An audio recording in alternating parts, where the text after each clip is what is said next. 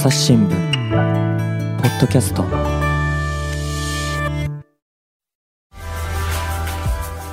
朝日新聞の神田大輔です、えー今回はですね南米アルゼンチンの話についてサンパウロ支局の岡田元記者に聞いていきます。岡田さんよろしくお願いします。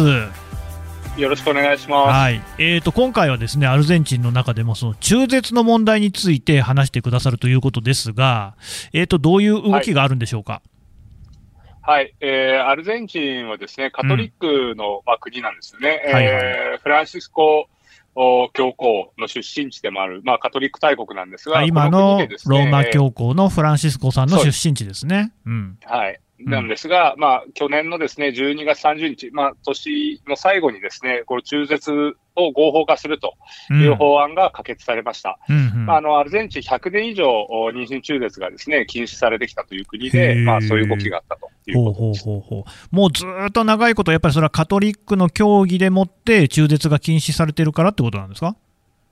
まあ、カトリックの教義だけというわけではなくてですね、うん。えーまあ、教義はまあ大元にはあって、えーあるんですが、うんうん。1886年にですね、その後、まあ、刑法で、えーまず全面的に禁止されると。はい。で、その後ですね、まあ、あの、一部改正されて、例えば性的暴行とかですね、あるいは母体の命に関わる妊娠の場合は、例外的に中絶していいというふうな、あ規定は設けられたんですが、うん。まあ、それでもですね、違反したら、手術に関わった医者であるとか、看護婦、う看護師さん、あるいは、えーその中絶した女性もですね、禁錮刑になるというような法律が定められていたというお状況ーでした。でただ、その100年以上もそういう状況が続いてきたのになぜここへ来て、それを変えようっていう動きになってるんですかね？はい。まあ、あの中絶を合法化してほしいと、まあ、そういう動きはですね、えー1980年代などにもあって、まあ、この15年ぐらいずっと続いてきてはいるんですよね。ええただ、あー一番大きい動きかなと私が思っているのは2015年以降のですね、うん。女性への暴力に反対する運動の盛り上がりだと思います。うーん。それどういう運動なんですか？あの、運動にウナメノスっていううんふうに呼ばれてるんですが、まあ、はいはい。スペイン語でですね、えーこれ以上誰もっていう意味なんですが、うん。あーその、アルゼンチンだけではなくて、まあ、中南米全体そうなんですが、ええ。女性がですね、まあ、家庭の中で、えー暴力を受けるとか、強姦をされるとかですね、えーまあ、そういった問題が非常に社会問題になってたんですよね。へで、ええー2015年にですね、15年5月でしたかね、うん。14歳のお女性がですね、まあ、これ妊娠中だったんですけども、殺害されて、ええ。庭に埋められると。庭に？いう事件があります。ほはい。ーひどいですね。家の庭に埋められてるっていうのは分かって、うん。まあ、そこからですね、まあ、女性ジャーナリストなどが中心になって、要は、あのー彼女が殺されてるんじゃないんだと。私たち女性が殺されてるんだっていうような訴えを上げてですね、うん。そこからどんどんどんどん運動が広がっていったと。でこれが、あーまあ、アルゼンチンだけではなくて、中南米全体、あるいはあースペインとかですね、うん。えーそういうところまで広がっていくきっかけになったんですね。あのね、この岡田さん、ちょっといいですか、はいはい。今の話、え10 15歳の女の子でしたっけ？あの被害の14歳。14歳、はい。えで、はい。なんで殺されたんですか？要は女性だからという理由なんですよね。女性だからが、それが、うん、そう。あの、こっちだと、スペイン語だとフェミニシディオとか、えー英語だとフェミサイドっていうんですかね、女性殺しっていうような言い方をされますが、はい。要は、まあ、妊娠したとかですね、女性であるっていうことを理由に殺されてるんだと。いう訴えが、あ非常に多いわけです。つまり、もう女性であることが殺される原因になってしまってるから、この状況をなんとかしなきゃそのいけない。14歳の女の子の事件に関して言うと、まず強姦されてるんですか、えっ、と、恋人が妊娠させたというふうに。恋人が妊娠をさせて、で、妊娠しちゃったから殺したってことですか？まあ、そういうことだと思います。はあ、なんかむちゃくちゃですね、しかも14歳でしょ？そうですね。ああだまあ要するにそういうその風潮というか、あーその土壌みたいなものがアルゼンチンや南米にはあるってことですか？そうですね。あのーマチスモって言うんですが、マッチョって言うじゃないですか。言いますよそのマ,、うんえーマッチョの、まあ、語源というか、あのー男らしさみたいなものをですね、はい。えーまあ、重視する空気ってあるんですよね。それがマチスモっていうふうに言われてまして、うん。まあ、そういう文化的なあ考え方っていうのが、まあ、アルゼンチンだけじゃなくて、中南米全体に行き渡っていると。うん。でこれがやっぱり社会問題、まあそういう問題を引き起こしている原因だというふうに言われていて、うん。まあそれに対抗する形で、フェミニズムの運動がまあ盛り上がっているということ。あのね、岡田さん、ちょっとこれって、はいまあ、あの、フェミニズムといいますか、女性の権利を、あの取り戻そう、あるいはですね、強化しようっていう運動っていうと、MeToo っていうのがね、日本でも話題になって、まあ、あれはアメリカ中心に起きた問題でしたけれども、あの、アルゼンチンとか南米の動きっていうのは、この MeToo とは関連はしてないんですか？あの、直接な関連はないと思いますね。でも同じような時期に盛り上がってきた。はい。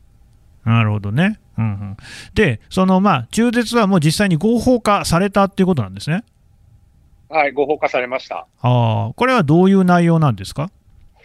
あのー今回可決された内容はですね、妊娠14週までは無条件で、で、あと公立の病院は無料で治療が受けられるので、まあその公立病院で無料で中絶手術を選択できるとうん。いうことです。で、まあうん未成年だったりとかですね、うんあとはその強姦にの被害の場合、この場合はまあもう少し長い期間中絶を選べるようになるとうん。いうような内容です。うん。であと、まあ、その中絶だけじゃなくてですね、合わせてこの性教育を施すとか、あるいはその妊婦とか新生児をまあ支援するっていう、この千日計画っていう名前が付けられてるんですが、うんうん。まあ3年間支援するということで千日計画っていうんですが、うん。まあそういう法案もですね、同時に可決されていると。うんで、これはあの、経済的な理由で、あの、中絶を選ばなくていいようにといううんことで、うんまあ、あの、無責任な中絶を増やすんじゃないかと、まあ、そういう批判があったものですから、まあ、それに対するですね、応答というような形で、そういう支援策も盛り込まれていると。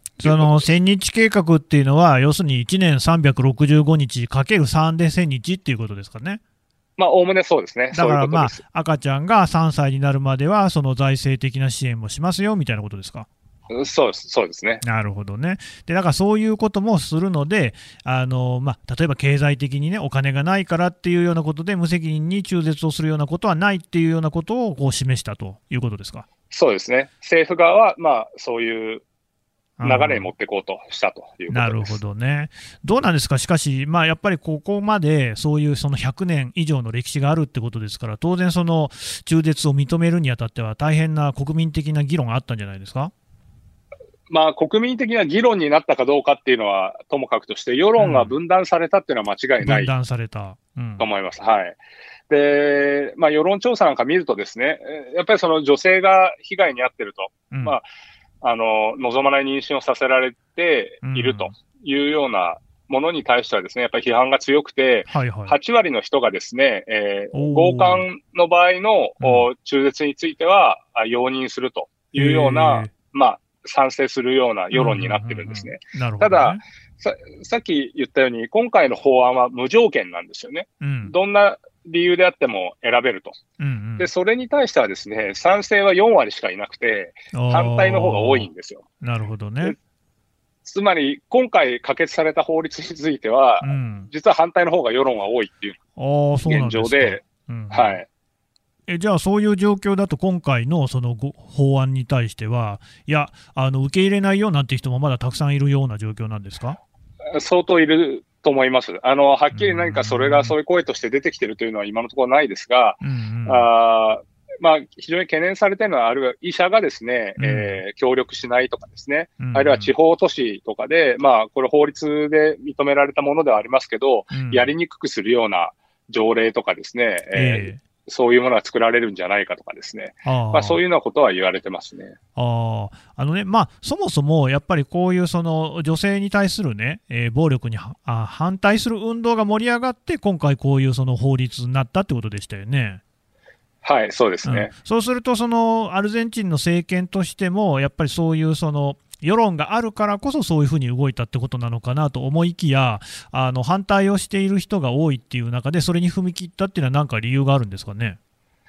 あのーこれはですね、まあ、アルゼンチン社会の分断を表してるんだと思います。はい、で、ブエノスアイレスみたいなこう大都市、ここはですね、すね若者、ねはい、うんはい、首都。で、ここはですね、中絶賛成が多いんですよね。うん、そうなんですか。で、はい。ただ、地方に行くと、うんあの、反対する人が多いと。うんうんあの、州としても反対が多いっていうところが多いです。へーで、一方で、じゃあ、世代で見ると、若者はやっぱり中絶賛成が多いわけですが、えー高齢者になると反対が多いと。なるほどねで、。こういういろんな分断がですね、うんえーいろんなところで出てきていて、うんで、じゃあ、その世論がみんなで深まってやりましょうかって言ったら、まあ違うっていうのをさっき数字で申し上げましたが、うんじゃあ政治家としてどうなのかって考えると、うん。未来に例えば大統領になりたいとかですね、うん。えーそういう発想がある人は、これから数字が減ってく、支持をしてくれない人より支持をしてくれる人の方になびきますよね。まあ、生々しい話ではありますけどね。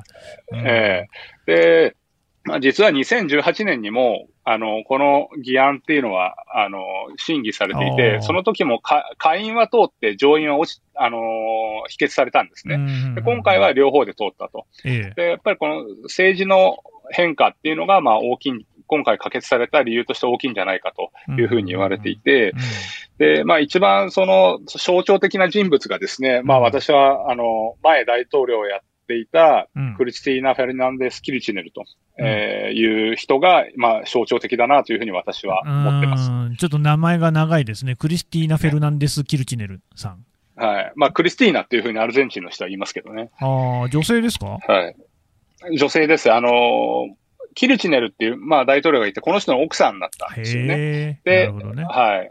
うんうんうんで、まあ、その後、おまあ、その旦那さんの人気にあやかってというとあれですけど、おまあ、自分も当選してですええね、その後2期務めたと。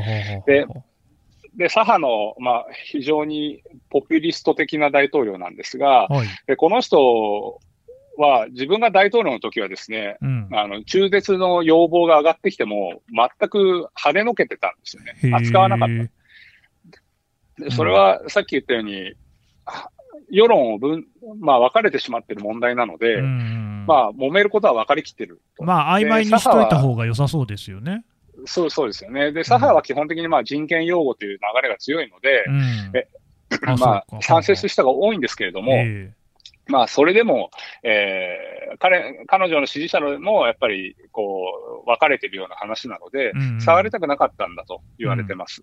で、ところがですね、自分が野党を落選した後の野党のですね、2018年はい。は、ああ落選というか大統領じゃなかった時の2018年ですね。うんこの時は保守系の、あの、マクリ政権でうん、次の年に大統領選が予定されてたんですけど、うんここでですね、自分は、あの、反対してきて触ってこなかったくせに、賛成に転じるわけですよね。へえ。中絶賛成に。ほで、でこれは結局その、フェミニズムの運動がどんどん盛り上がってくる中で、えええー自分たちの運動の中に取り込んで、まあうん次の大統領選の、まあ、プラスにしようとしたんじゃないかというふうに言われていて、う。あーまあ、あ、の、この運動に関わっあの、中絶合法化の運動に関わってきたフェミニズムの人たちからもですね、あの、政治利用だというような感じで批判されていると。いうことですね。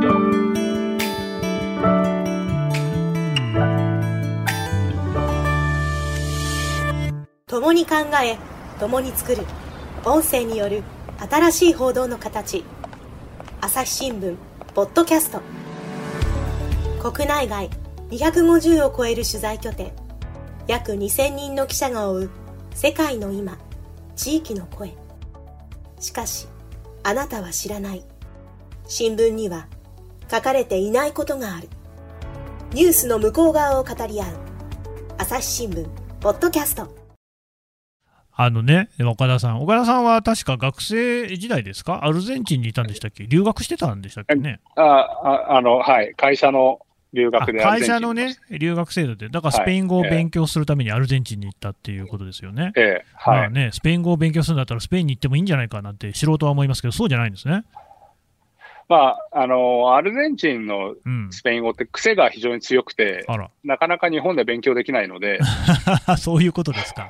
あー。はい。それでね、そんな岡田さん、要するにアルゼンチンのことはよく知ってると思うんですけれども、まず、その今のね、中絶を考える前提として、まあまあまあ、あのマチズモ、マチスモですか、マチスム？あの、男性優位主義っていうのがあるっていうのは分かりましたけれども、そもそも、その、えー恋愛観、結婚観みたいなのってどんな感じなんですかね？はい。で、あの、基本はやっぱカトリックの国なんですよね。うんで、教会の影響力が強いというふうに言われてるんですが、やっぱりこれもやっぱりさっき言った都市と地方で変わってきていて、あるいは年代で変わっていて、お年寄りはもう教会に必ず、ミサに行くと。うん。日曜日のミサに行くし、うん。結婚式は教会で挙げて離婚なんてもってのほかだと。うん。まあそういう価値観が非常に強いわけですが、あるいはまあなんか心配事とかですね、困ったことがあったら、教会に行って、うん。神父さんに相談する、司祭の人に相談すると。で、えー大丈夫だよ、神様は守ってくれるよっていうようなことを聞いて安心するっていうのが、まあ私の友達のお父さんとかですね、はいはい。えーおじいちゃんおばあちゃん世代なんかだとそういう人たちが結構いるわけですが、うん。はい。で、これが自分たちの世代、私40代ですけど、40代とか、うんあーまあもうちょっと上、50代ぐらい、50代ないかな、まあ40代、30代とかですね、うんうんこのぐらいの世代になってくると、もう教会行かない人が非常に多い。そうだからなんですか。聞かれたらカトリックですという人は多いんですけど、はいはいこうまあ信仰心は非常に薄くなっていて、うんで例えばその家族もですね、もはや結婚をしないんですよね。しない？ではい。はい。うんで、アルゼンチンって、まあ、もともとはそのカトリックの国で、大統領もカトリックじゃないとなれないっていうような国だったんですが、はあ例えば名前も、うんいくつかある名前の中から選ぶわけですよね。うんうんそれはあの、聖人とか、そカトリック、キリスト教の聖人の名前から選ぶ。っていうのが。キリスト教の人って大体そうですよね。うん。えーそうなんですけど、今はもうそういう習慣をやめてですね、自分で子供の名前をつけるって言って、私の友達で日本映画が好きだっつって、三船敏郎の名前を取って敏郎ってつけた人もいましたけど、ものすごい、日系人でもないのに、敏郎っていう名前なんですか？へえ。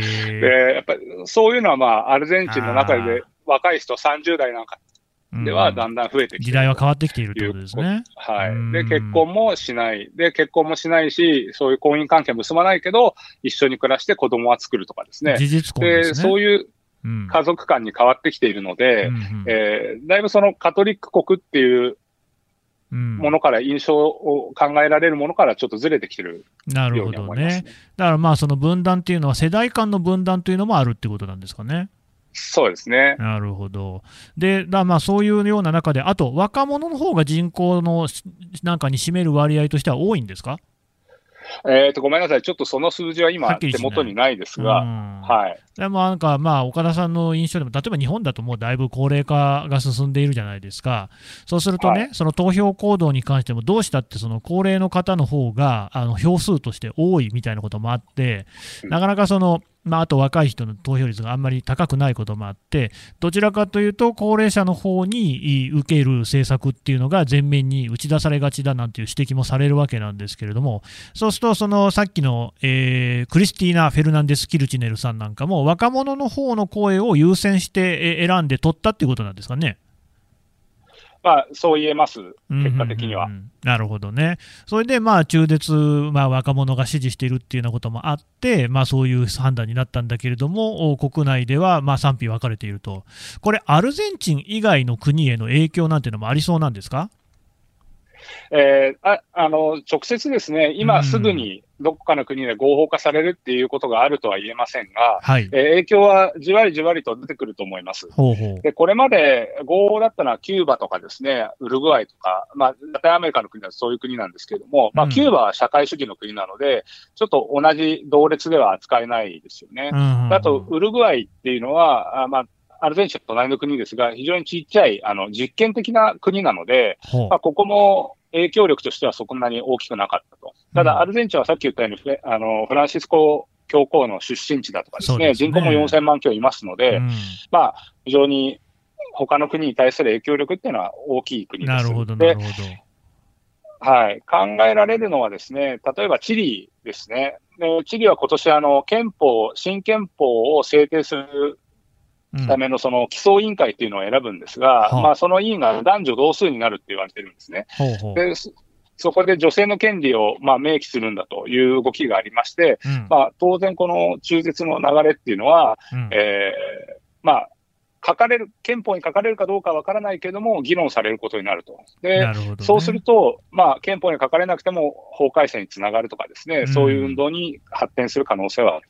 うんあるいはブラジルですね。ブラジルも隣の国で、まあ今、ボルソナロ大統領が非常に保守で、うんえーまあ女性の権利とかそういうものに否定的な人ではありますが、うんこれに対する反発っていうのは非常に今強いんですよね。なので、まあ、もう21年、だから来年22年が大統領選ですが、はい。あここで、えー争点にしようという人が出てきてもおかしくはない状況です。うんただ、えーブラジルに関して言えばですね、現状では、ま、ボルソナロさんの前は左派だったんですね、政権が。うんうんで、今回ボルソナロの右右派の政権になって、こう、大きく揺れたことにですね、うん結構、えー国民が、えー反発というか、あーなんて言うんでしょう、あの、もうちょっと振れ幅の大きいのは嫌だというような空気もちょっとありまして、まあ、なんとなく中道路線になりそうな雰囲気です。そうなると、まあ、こういう国民世論をですね、二分しそうなものっていうのは後回しになるのかなという印象を持ってます。うーんなるほどねあのね今、ここまでのねブラジルやチリの話なんかを聞いてても、やっぱりその中絶っていうものっていうのが、基本的にそのあーラテンアメリカ諸国の中では、そんなに認められてないんですね。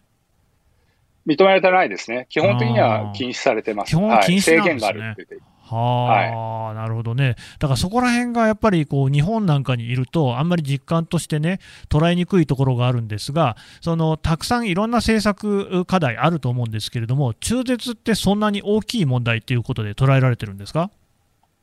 中絶は大きい問題と捉えられてると思います。あの、一つは中絶そのものというより最最初に言ったば女性の権利、ーうんこれをきちっと認めていこうと。うんあるいはそのマチスモっていうのを、えーまあ減らしていこうと。うんそういうのが大きいと思いますね。そういうのを、女性の権利を認めるっていうのが、まあ一つの、えー大きいテーマとしてあるので、その中で具体的な法律に関わるものとして、まあ注目されているということが言えると思います。うんただですね、まああの、まあ、ブラジルでもそうなんですけど、この女性の権利を高めよう、あるいはちゃんとお認めさせようと、そういう運動が盛り上がってるのは非常にいいんですが、うんこれが逆の効果っていうのもやっぱり起こしてしまってる逆の効んですよね。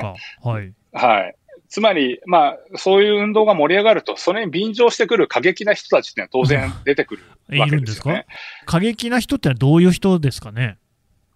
はい。あの、これはブラジルの話なんですけれども、うんまあ、ブラジルでもボルソナロ大統領がですね、その女性を差別するような発言をずっと続けてたので、大統領選の時に彼はダメだっていう運動が流行ったんですようんうね。んうんで、で、それをまあ、フェミニストたちが主催してやってたわけですが、その集会とかに行くとですね、まあ、そのもう、ほぼ全裸で歩いてるような女性とかがいるわけですね それま。た極端ですね。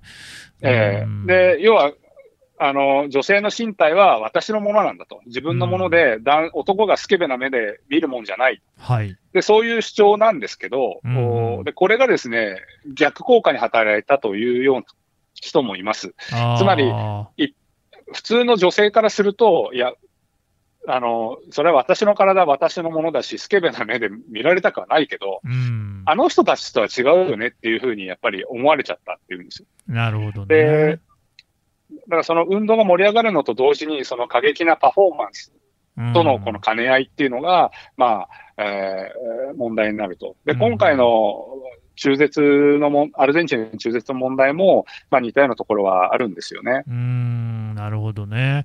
だからまあそういうそのいろいろなこう問題を含んでいるようなことですけれども、おそらく今後、そのラテンアメリカの国々で中絶っていうのが今年あるいは来年、政治との動きと絡みながら、いろいろにこう議論されていくっていうことになりそうなんですね。そうですね。なるほど。よくわかりました。どうもありがとうございました。ありがとうございました。Thank you.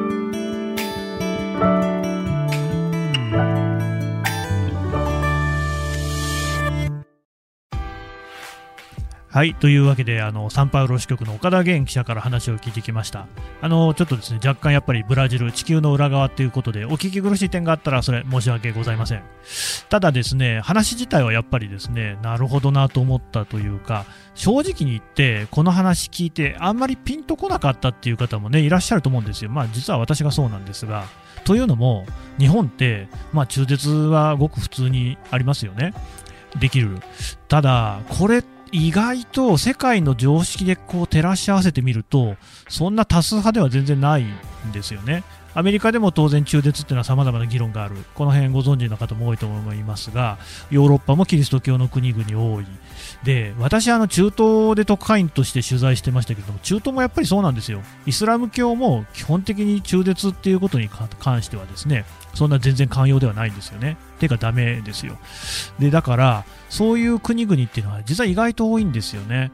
で日本がこういうふうに、じゃあ今、中絶をね、えー、している、受け入れている中で、どんな問題が出ているのかっていうと、そう大きな問題が出ているように私には思えないんですよね。つまり、赤ちゃんは普通に生まれているし、それで何かこうね、あの無法なこと、不死だらなことになってるっていうことではないと思うんですよ。なんで、こういった状況をですね、えー、南米の人、ラテンアメリカの人に知ってもらって、一つこうね、そうするかどうかはともかく参考にはしてもらいたいな、なんていうことを思いました。朝日新聞ポッドキャスト朝日新聞の神田大輔がお送りしましたそれではまたお会いしましょうこの番組へのご意見ご感想をメールで募集しています。ポッドキャストアット朝日ドットコム。podcast アットマーク朝日ドットコムまでメールでお寄せください。ツイッターでも番組情報を随時紹介しています。アットマーク朝日ポッドキャスト。朝日新聞ポッドキャストで検索してみてください。